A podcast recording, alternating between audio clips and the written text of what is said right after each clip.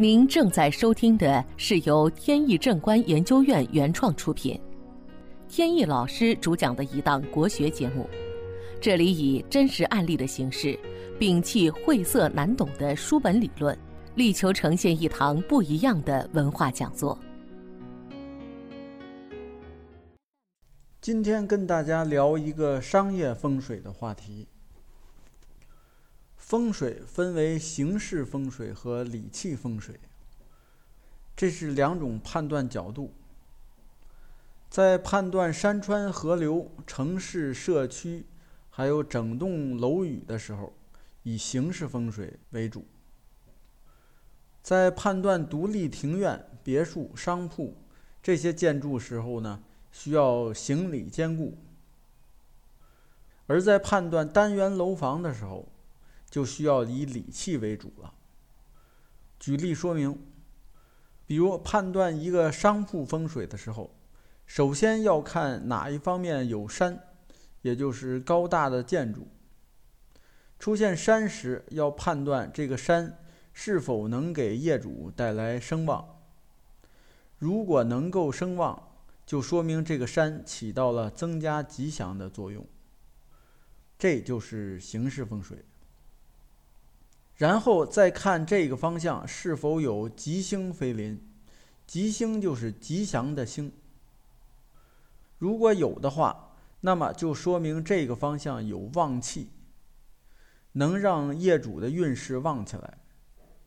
同理，如果某一方向出现了水流，也就是道路，那么就要判断这个地方是否有吉星。如果有的话，就能起到增加吉祥的作用。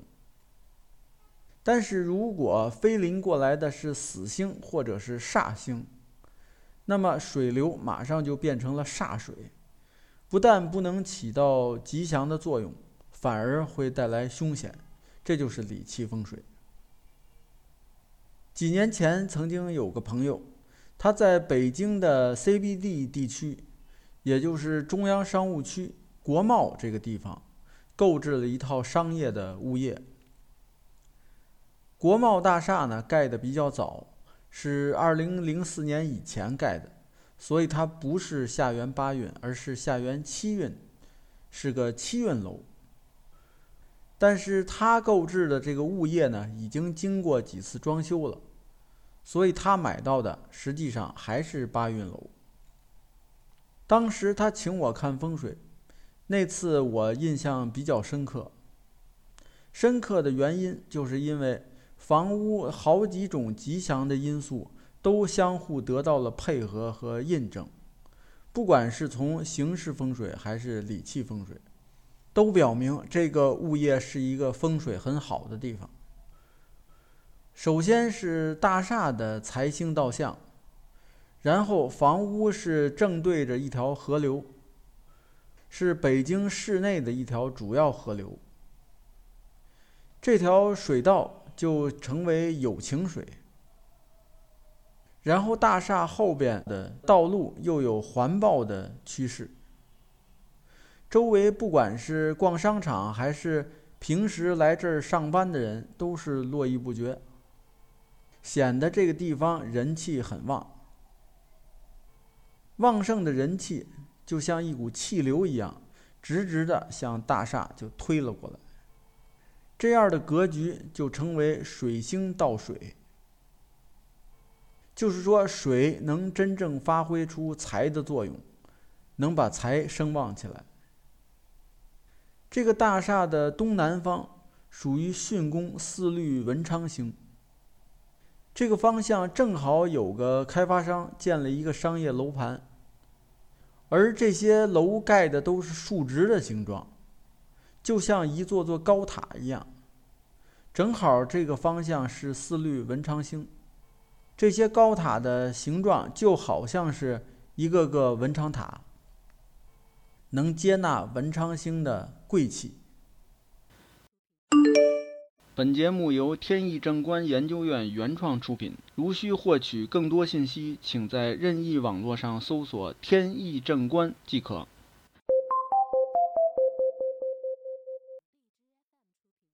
我告诉朋友，首先，前面流水是有情水，这样能配合财星。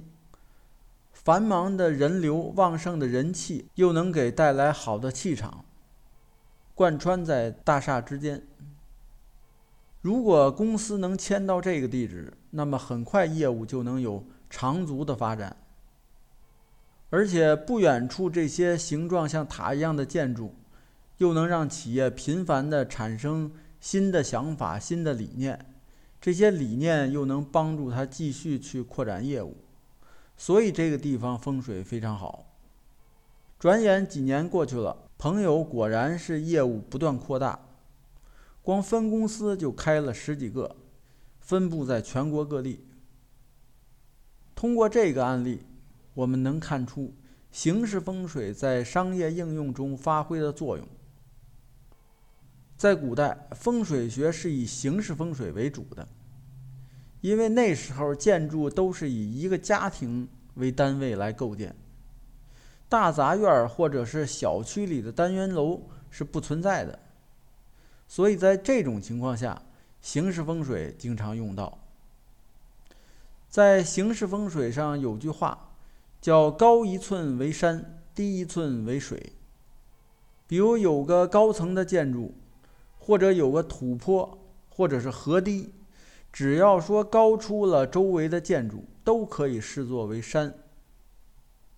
在家里其实也有，在居室中有一些书柜，包括床头柜，都可以看作是山。至于水，也是有不同的表现形式。在外部环境，河流、湖泊肯定是水；但是在城市里，天桥、道路。